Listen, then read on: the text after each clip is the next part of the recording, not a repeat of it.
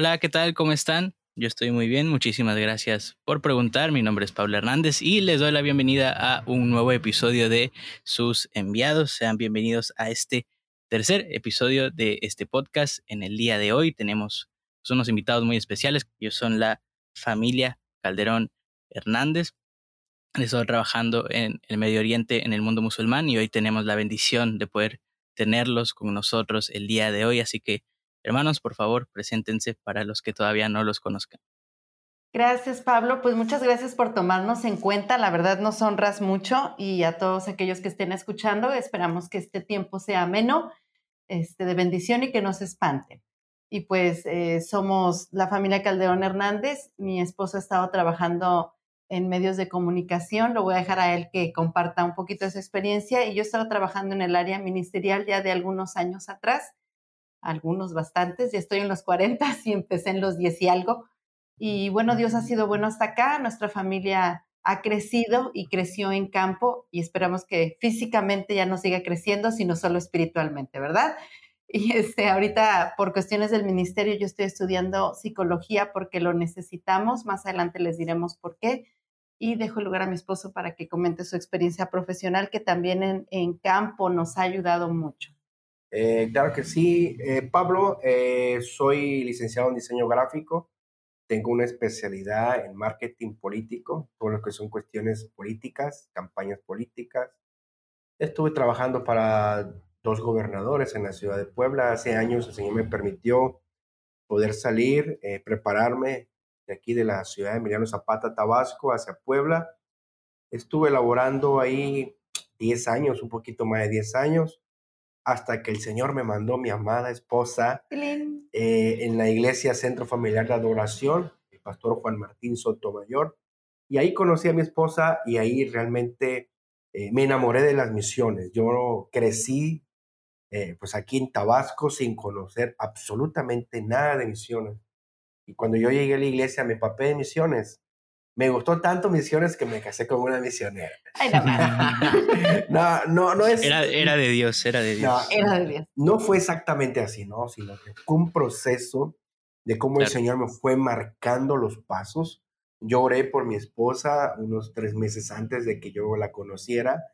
Ella venía regresando de Yemen y de Marruecos, pero primero, bueno, el último país que visitaste fue Yemen.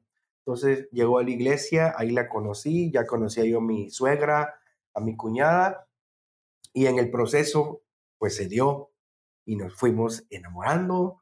Y ya tenemos ocho años de matrimonio, lo acabamos de cumplir hace unos días, eh, ocho años de matrimonio, entonces ya tenemos dos pequeños y pues con la mejor disposición este, de poder seguir en el campo misionero y con los nuevos proyectos que tenemos. Gracias, Pablo. Sí, hermano. Qué, bueno, hermano es, paisano, porque nosotros también somos de, Tabasco, entonces tenemos, tenemos algo en común, ¿verdad, hermano? Entonces, qué, qué bueno que pueden compartirnos un poco de, su preparación secular, vamos a, llamarla así, porque pues también es importante, y como dijo la hermana, la, la, la, han estado utilizando y la van a utilizar. Ya ahora vamos a explicarnos por qué. Y bueno, hoy vamos a hablar acerca de los choques culturales, los choques transculturales, como, como lo quieran llamar. Y es un tema muy interesante para los misioneros y un tema muy, muy eh, difícil, complicado. Entonces, quería preguntar primero, hermana, porque usted empezó primero en el ministerio y ya después empezaron como familia.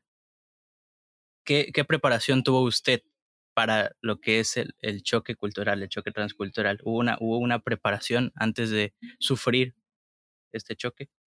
Este, en la Escuela de Misiones, que es conocida en, del movimiento que está en Oaxaca, este, nos preparan, pero realmente es como solo un previo, pero muy previo.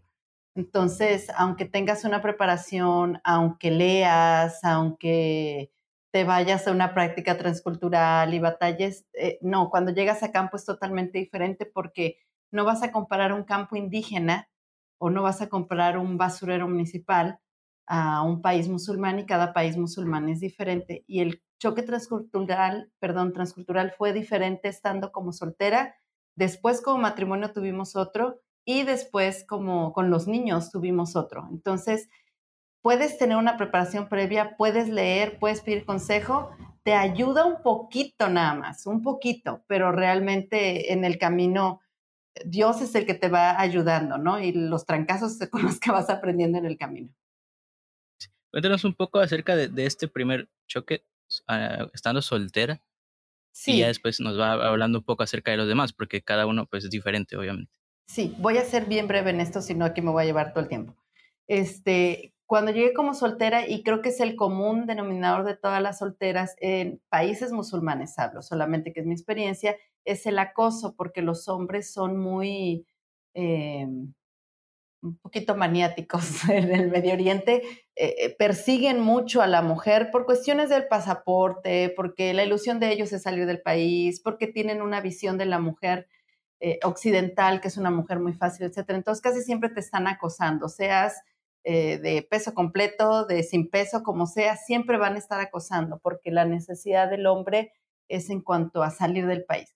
Después de eso, que eso lo sufrí bastante. Después cuando ya regresé a campo como, como matrimonio y teníamos un, el hijo mayor que tenemos que es Ibra y llegamos allá a Medio Oriente, el acoso fue diferente, porque sí cuando salía era otra vez, pero regularmente salía con mi esposo y con el niño o con el niño. Entonces, eso empezó a marcar un poquito más la diferencia. Y entonces aquí viene la cuestión del choque transcultural de que nosotras como mujeres debemos de vestir correctamente en el campo en el que estamos para no afectar el, el, cómo ven las familias a mi esposo.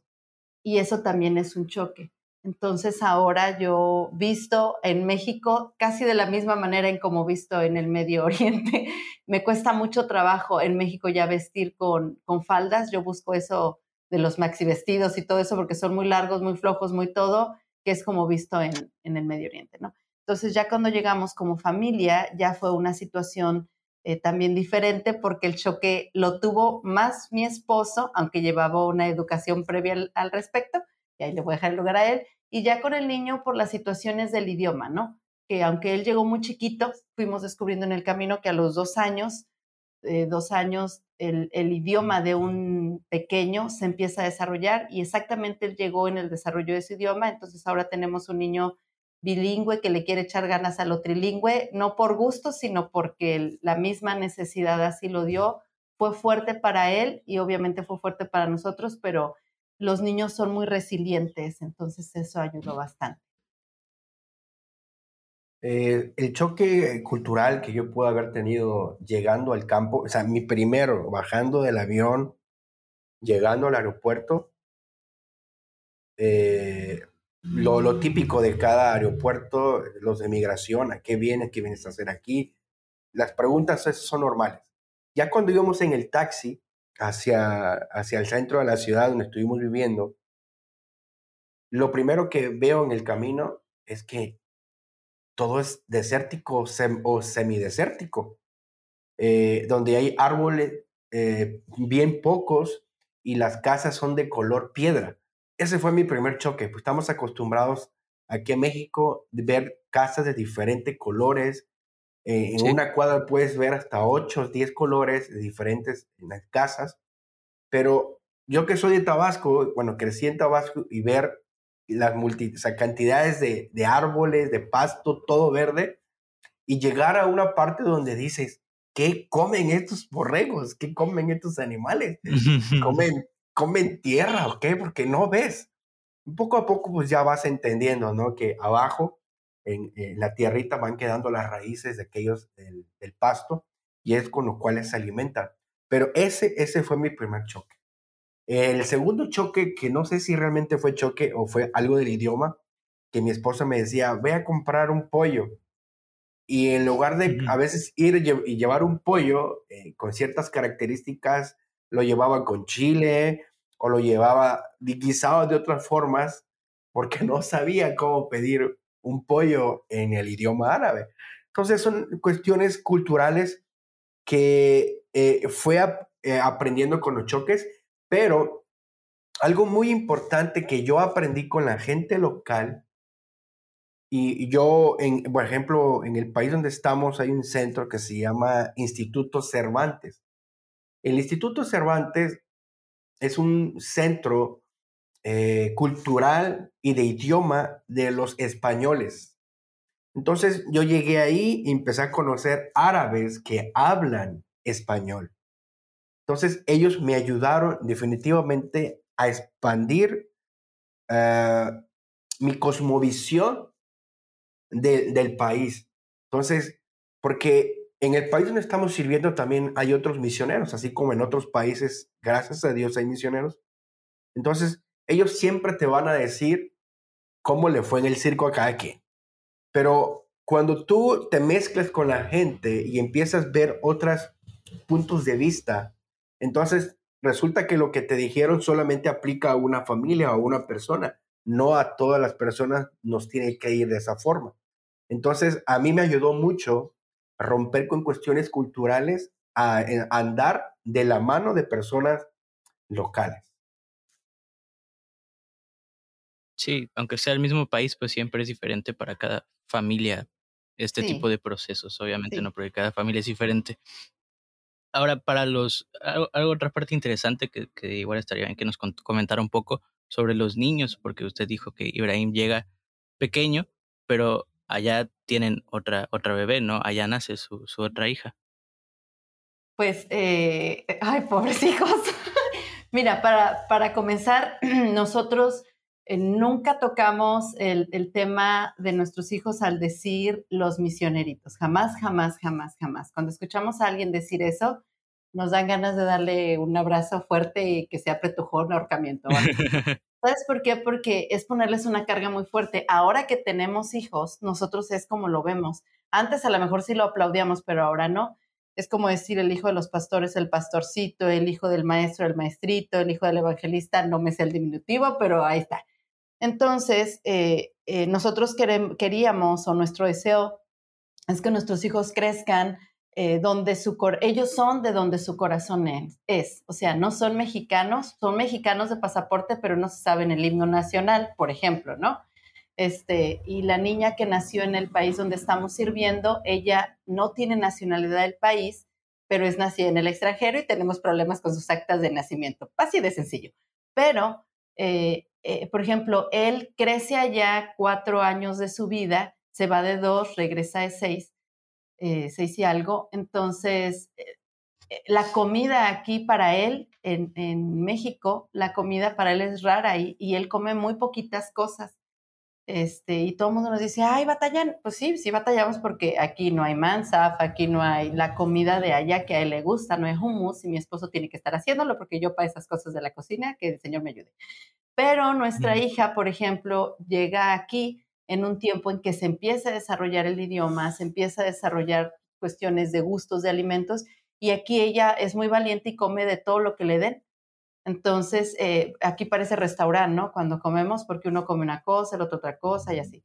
Entonces, el choque para ellos ahora es, e, ellos, sobre todo el mayor, anhela regresar por amigos que tiene allá y, la menor, pues como que la vida le pasa, ¿no? Pero cuando regrese allá, aunque ella nació en este país de donde estamos sirviendo, ella va a tener un choque otra vez, porque ella ya tiene muy desarrollado su español, bastante desarrollado en comparación de su hermano a la misma edad.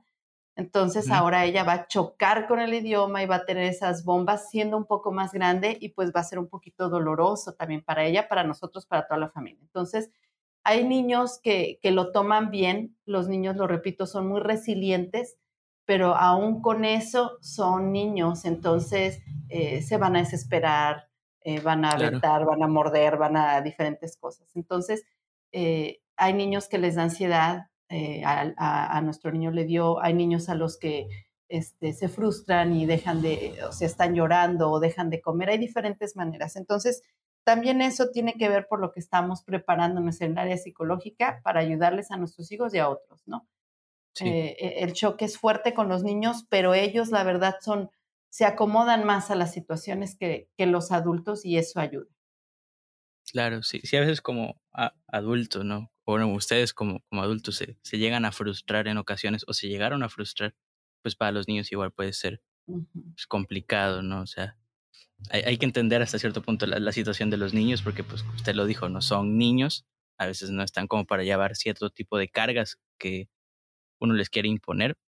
Así es. Pero pues con ayuda de Dios, ¿verdad? Ellos, ellos pueden pues progresar y salir adelante eh, en cualquier en cualquier contexto, ¿verdad? Entonces, pues ahí hermanos, apóyenos orando por los hijos de los hermanos, porque... Sí, por favor, pues, en general de todos los hijos de misioneros. Esto sabes cuando lo aprendes, perdón que te interrumpa, cuando estás en el campo. Cuando no has ido al campo, no lo sabes.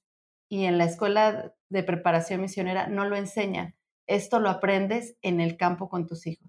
Entonces, eh, nosotros organizamos antes de venirnos un curso con varios compañeros, con un hijo de misioneros, ellos le llaman chicos de tercera cultura, él es español y él entiende y nos explicaba y nos decía, y fue fabuloso, su libro ya está en, en Amazon, entonces si alguien quiere, le paso la liga para que lo lea, para que entienda lo que sus hijos van a pasar. No te lo enseñan. Hasta ahorita no es una materia que se enseñe y no hay mucho material de eso.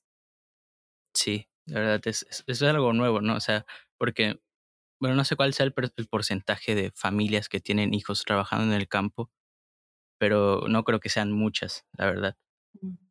Pero pues sí, es, algo, es algo complicado. Entonces, hermanos, ahí, por favor, apóyenos orando por eso. Entonces, algo más que, que queríamos que quería que, nos platicaran es sobre las necesidades que tienen, sobre todo los niños y las mujeres de allá. Porque usted, hermana, trabajó, esa fue, ese fue su sentir cuando, cuando empezó a trabajar, los niños y las mujeres. Entonces, ¿qué, qué necesidades, qué problemas tienen los, los niños y las mujeres del mundo musulmán que nosotros no llegamos a entender, más que nada por igual, las, por las diferencias culturales que tenemos?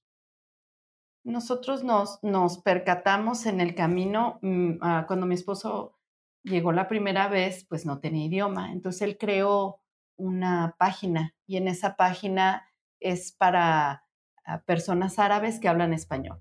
Esa página nos arrojó un nuevo ministerio y ese ministerio que no lo teníamos ni pensado, que era trabajar con mujeres latinas casadas con árabes. Y aparte trabajamos con mujeres árabes y refugiadas también. Entonces, todas ellas tienen diferentes características, todas ellas tienen diferentes necesidades y culturas, porque aún la cultura latina somos diferentes, no somos iguales.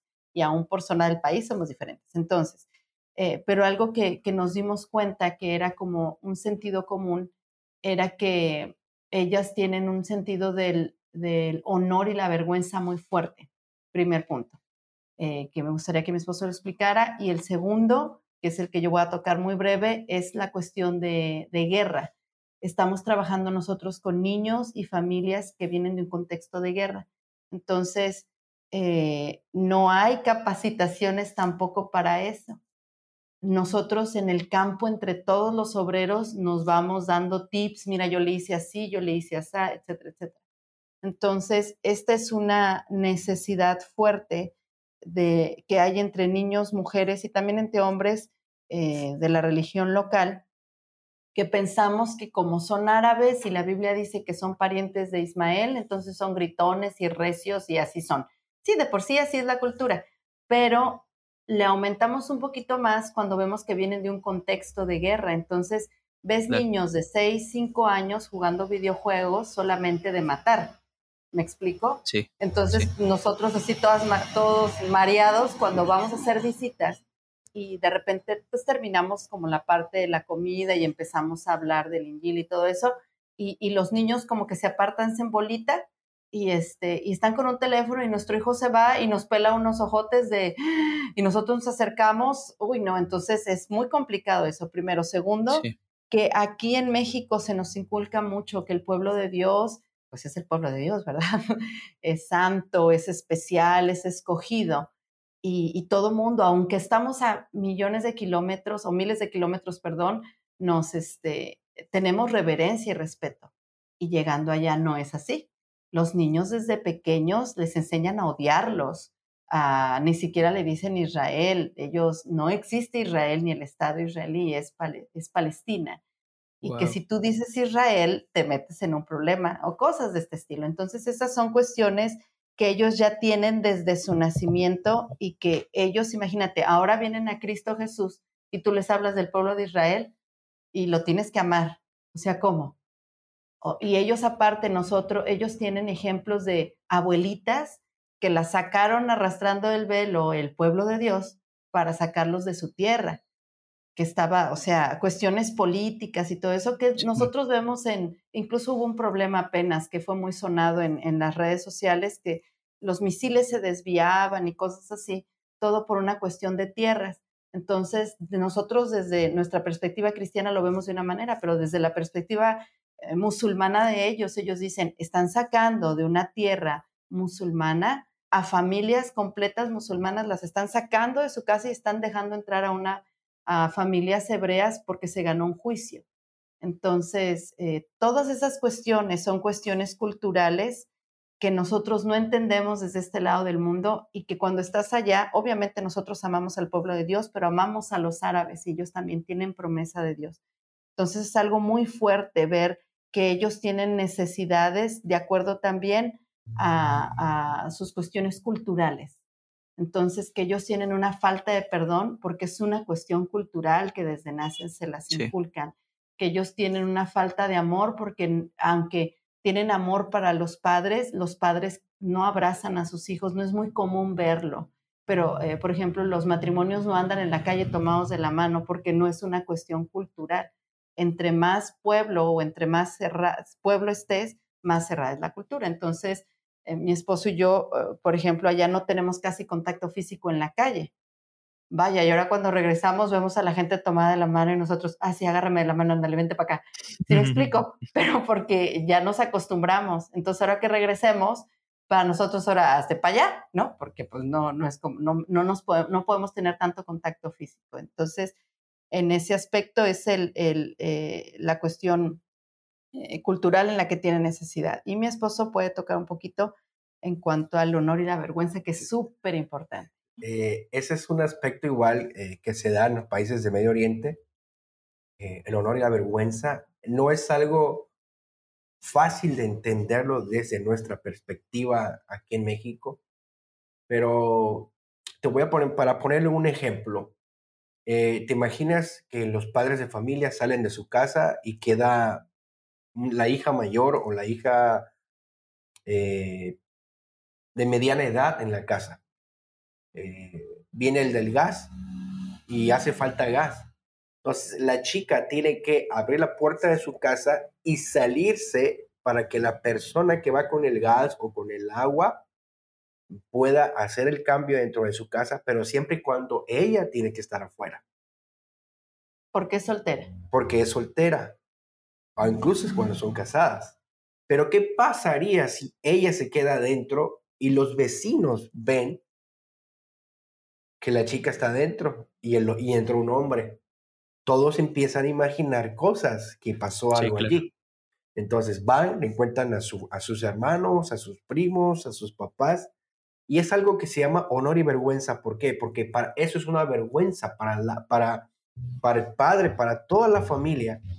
Y, y en este país, no sé si es el país exactamente, en, en país de Medio Oriente, el padre por derecho al honor de la familia, puede matar a su hija o su hermano mayor puede matar a su hija y a su hermana. bueno, a su hermana, perdón, y solamente tienen un año de cárcel o en su caso pueden pagar una multa. Eso, eso es a grandes rasgos lo que pasa en el honor y vergüenza. Y eso también lo llevamos al área eh, cristiana, por ejemplo, cuando un musulmán viene a los pies de Cristo, es casi siempre seguro que esa hija o ese hijo o ese varón se va a terminar alejando de su familia, porque es una deshonra que ellos dejen su religión del Islam para venir al cristianismo. Eso es, es ley. Entonces, cuando muchos dicen, Hermanos, ¿cuántos cristianos llevan y quieren ver multitudes de gente? En este país no es así tan fácil. Porque para empezar, si tú ya estás discipulando a una mujer, tú ya tienes que tener un plan B. ¿Qué vas a hacer después de discipular a esa mujer? O sea, tú tienes que a veces conseguirle un, cuarto donde rentar, qué va a comer, un, pues, un trabajo, porque ya tú tienes que haber pensado el siguiente plan después de ejecutar el primero, es decir, llevar a los pies de Cristo. No, no, no nada más me las traje a los pies de Cristo y ahí ya la dejo. No, esa mujer nunca se va a casar, nunca va a tener familia, va a estar marginada de su familia. O sea, es, lleva todo y conlleva un plan. Algo que quiero agregar sobre el choque cultural que estamos. El primer choque cultural que no recordaba, eh, fuimos a una iglesia en Nazarena, en, este país, y el pastor me agarra de la mano. Y me va agarrando la mano por todo, por toda la iglesia, que la iglesia es pequeñita. Y me dice, ven, sígueme, porque les había yo regalado unas plantas de chile. Y, me llevó por toda su casa, luego subimos este, hasta la azotea y agarrado de la mano, no me soltaba. Para mí era muy incómodo. Luego claro, Y luego los besos. O sea, ahí es normal besos, dos en una mejilla, tres en la otra mejilla, y luego no te pones bien de acuerdo, como estás aprendiendo, no sabes cómo son los besos. A veces yo me quedaba en medio. No sabes para dónde, ¿no? Me quedaba en medio y casi, casi lo besaba en la boca. Entonces, un proceso que no recordaba, entonces cuestiones culturales. Ya se acostumbró. Que uno va, uno va aprendiendo. Entonces, ves a los hombres barbones, así con sus barbas grandes, agarrados de las manos en la calle, eso significa que hay una amistad, que se llevan muy bien, son amigos, amigos, amigos. Entonces, pero lo más duro son los, eh, eh, de lo que estamos hablando es cómo sufre la mujer en esta parte del mundo y el hombre casi siempre, en la mayoría de los casos, tienden a refugiarse en otro, en otro país por ser cristiano y empieza una nueva vida hay una chica, y quiero cerrar este punto con esto, que tenemos en la congregación en el país donde servimos. Esta chica sigue usando el velo, ella ya no es de la religión local, ella vino a los pies de Cristo, pero ella no puede dejar de usar el velo y tiene que vivir una fe oculta. Sus papás se dieron cuenta de que algo estaba pasando con ella y cuando ella les confesó que ella había aceptado a Jesús como su Salvador, la golpearon su papá, sus hermanos, o sea, solo en la familia nuclear, cuando hablo papá, mamá, hermanos.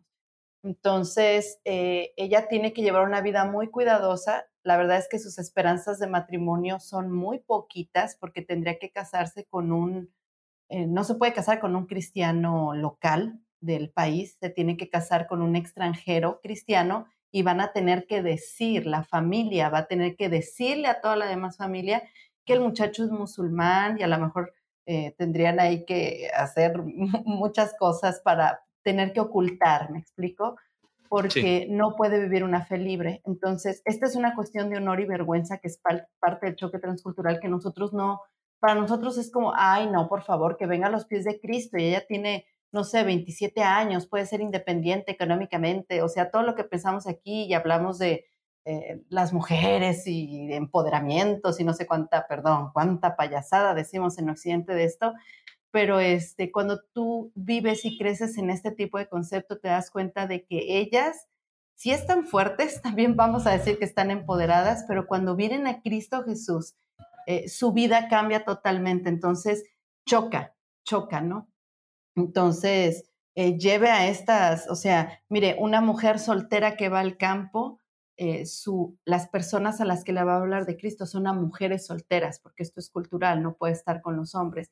Y cuando esta mujer venga a los pies de Cristo Jesús, ya se tiene que tener este plan. ¿Qué vamos a hacer con ella? ¿Cómo, a dónde la vamos a llevar? Sí, es, como usted lo dice, eh, tenemos una, esta concepción diferente en, en, en el occidente, ¿no? En esta parte de, del mundo. Entonces uno piensa, ah, sí es sencillo, ¿no? Nada más que acepte a Cristo en su corazón y ya. Así como aquí, que, no, pues que, que haga la oración de, de, fe y, listo. Pero e, es, es, va más allá, como lo, lo acaba de explicar la, la, hermana. O sea, es todo este proceso que viene después, el que se va a hacer para ayudar a, esta, a esa mujer después de que viene a Cristo. Entonces, ligando eh, e, el tema, quería preguntarles para ir eh, cerrando y que no nos extendamos eh, tanto que, que, podríamos estar platicando aquí mucho tiempo, pero pues e, es, no, el tiempo no, no, no, nos permite. ¿Qué proyectos están, en qué proyectos están trabajando ahora? Que están, bueno, porque ahorita están en México, pero ¿qué proyectos tienen? Porque a pesar de que están aquí, siguen trabajando. es qué proyectos tienen y, sí, que, nos cuenten qué, es lo que viene al futuro en, el trabajo de ustedes. Eh, el proyecto de mayor importancia que estamos realizando en el país, de donde estamos trabajando, es levantar la doceava iglesia de la Asamblea de Dios. El país donde estamos trabajando solo hay 46 iglesias de carácter evangélica. Cuando digo iglesias, no, me, no, me no te imagines templos grandes. Son pequeños. Solamente yo conozco una iglesia que sí es un poco grande, pero no la llenan. Son pocos miembros. Hay iglesia católica, la iglesia ortodoxa, que son de la mayoría la iglesia ortodoxa. Entonces, nosotros estamos trabajando al norte de este país, donde solamente hay una iglesia bautista, no, dos bautistas, una nazarena, y la única iglesia de Asamblea de Dios es la que se está trabajando de la mano de algunos hermanos locales.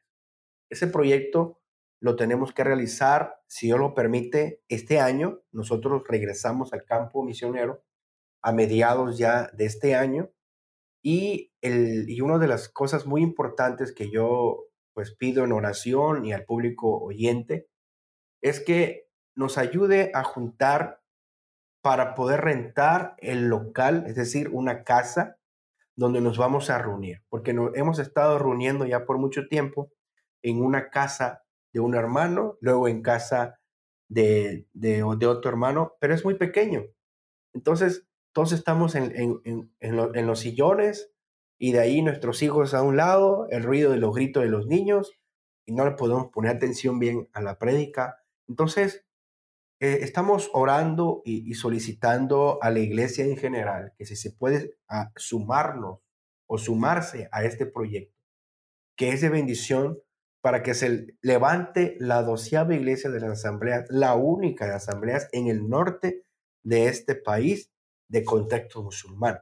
Estamos hablando que este país es de 96% de Islam contra 4%. Y ese 4% estoy mezclando ya la iglesia católica, la iglesia ortodoxa, la iglesia o sea, siria. Entonces, realmente de evangelio somos apenas el 0.2%. No somos nada. Entonces, eso es lo que estamos trabajando. Tenemos otros proyectos, trabajamos con mujeres sirias, con niños sirios, trabajamos con gente local también, con hermanos locales.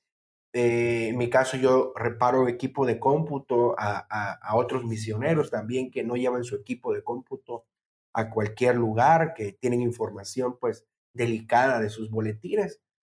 Eh, mi esposa había mencionado que trabajamos también con mujeres eh, latinas que se encuentran allá, que hasta se casaron con musulmanes o con árabes, no conociendo su cultura y la están pasando un poco mal.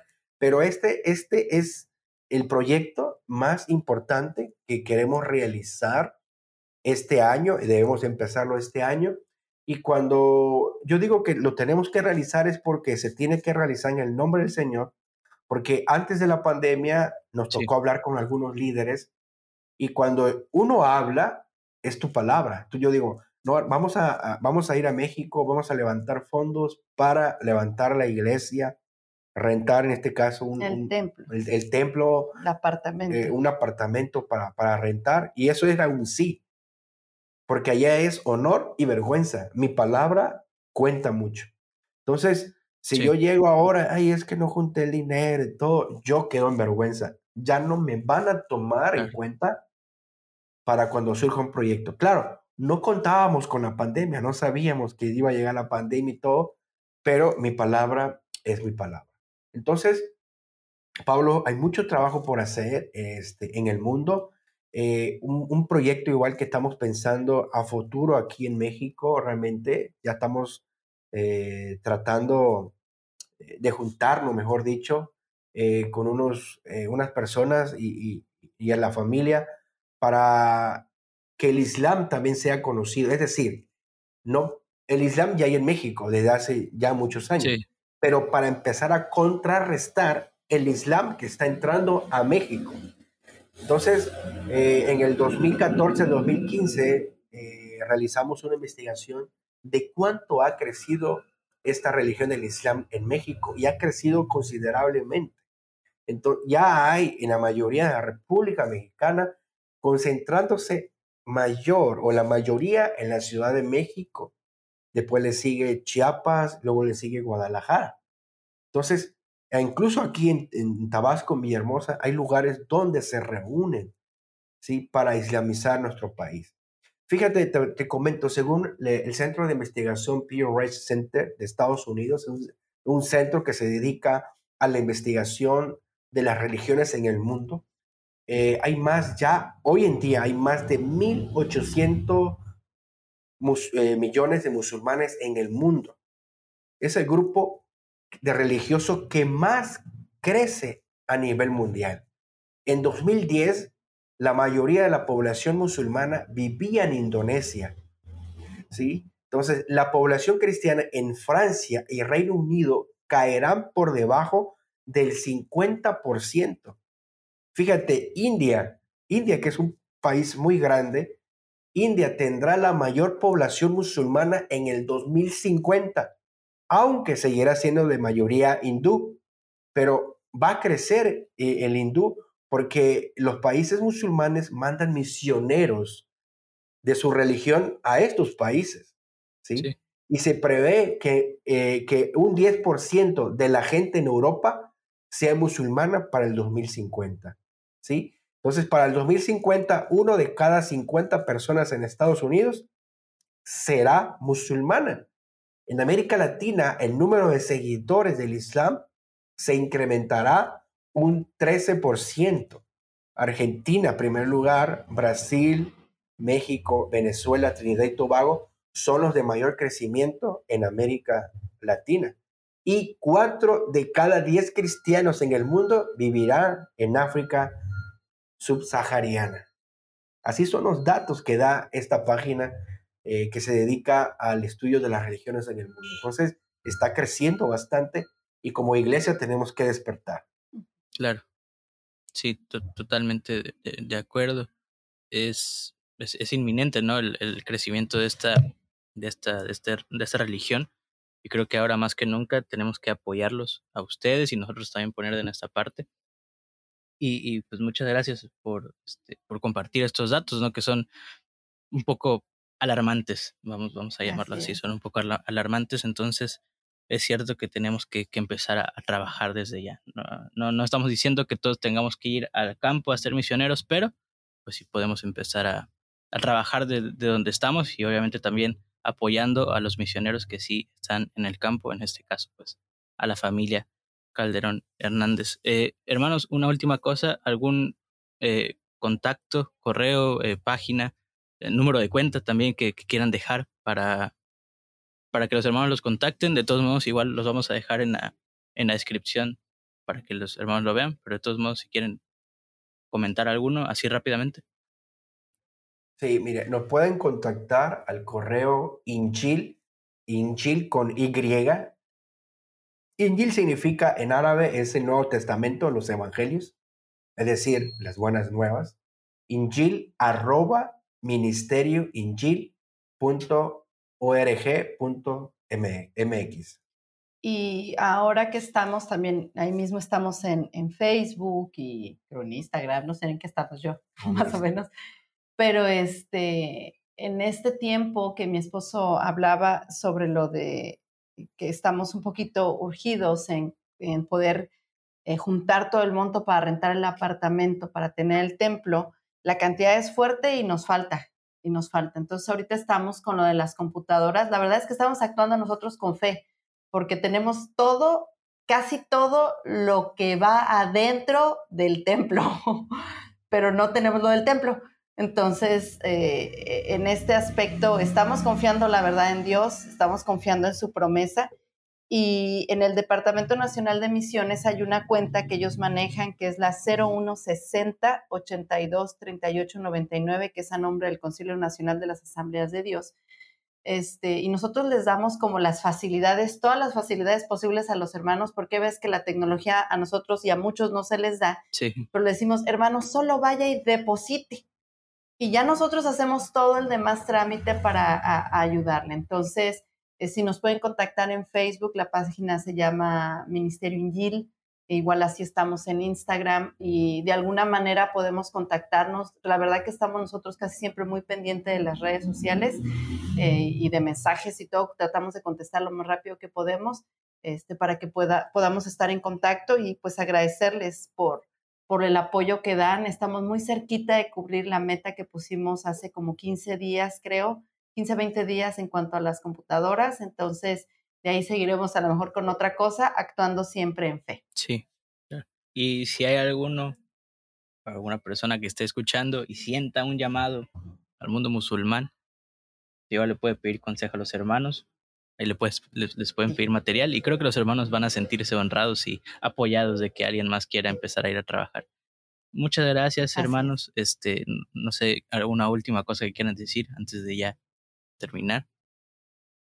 Pues estamos agradecidos y honrados porque nos toman en cuenta en estos podcasts, hermanos, que los escuchen, que los reproduzcan, que los vuelvan a escuchar y que Dios toque sus corazones para ser parte de la obra misionera y hacer equipo. Necesitamos muchas, muchas rodillas, muchas rodillas. Ore por nuestros hijos y ore por los hijos de, los, de nuestros otros compañeros misioneros, por favor.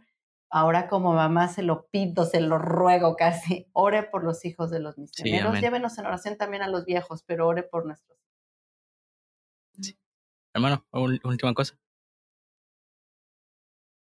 Pues eh, yo sigo insistiendo, si hay alguien que tiene algún llamado, que se capacite. La capacitación es, es de vital importancia. Eh, por ejemplo, en nuestra denominación de la Asamblea de Dios tenemos un centro de adiestramiento misionero que se encuentra en la ciudad de Oaxaca. Y si quiere completar la preparación, bueno, si es que va al mundo musulmán, pues yo, yo aconsejo que se acerque a misioneros que están en el mundo musulmán para que les pueda pues, comentar, platicar todos los asuntos referentes al Islam. Si vas a ir a otro país diferente, pues acércate eh, a, a, preguntarle a un misionero que va hacia ese país. Sí, la escuela de misiones nos da una, solamente una ayuda general, pero si uno quiere capacitarse mejor antes de ir al campo, es mejor que preguntes a alguien que ya ha tenido experiencia en los países. Claro. Muchísimas gracias, hermanos, por, por todo lo que nos han comentado. Creo que fue de gran bendición y que está haciendo gran bendición para todos los que lo están escuchando. Muchas gracias por, por aceptar la invitación. Eh, a ver si en algún otro episodio pueden, pueden volver a venir si todavía no se van al campo. Eh, y pues aquí vamos a, seguir orando por ustedes y creo que todos los que van a estar escuchando van a sentir esa, esa carga, esa necesidad por pues empezar a apoyar, cuando menos orando, que es lo, lo mínimo que podemos hacer es pues orar por ustedes, nuestros misioneros que están trabajando. Pues muchas gracias hermanos y a todos los que están escuchando también muchas gracias por estar aquí. Recuerden que si quieren escuchar más eh, episodios con más eh, misioneros pueden suscribirse, seguir el podcast y también les invitamos a que lo compartan con todos los que conozcan para que más personas pues puedan apoyar estos ministerios y pues podamos seguir creciendo y el evangelio pueda seguir llegando a más personas que lo necesitan. Así que muchas gracias por estar aquí. Nos vemos en el siguiente episodio de sus enviados. Hasta pronto. Dios les bendiga.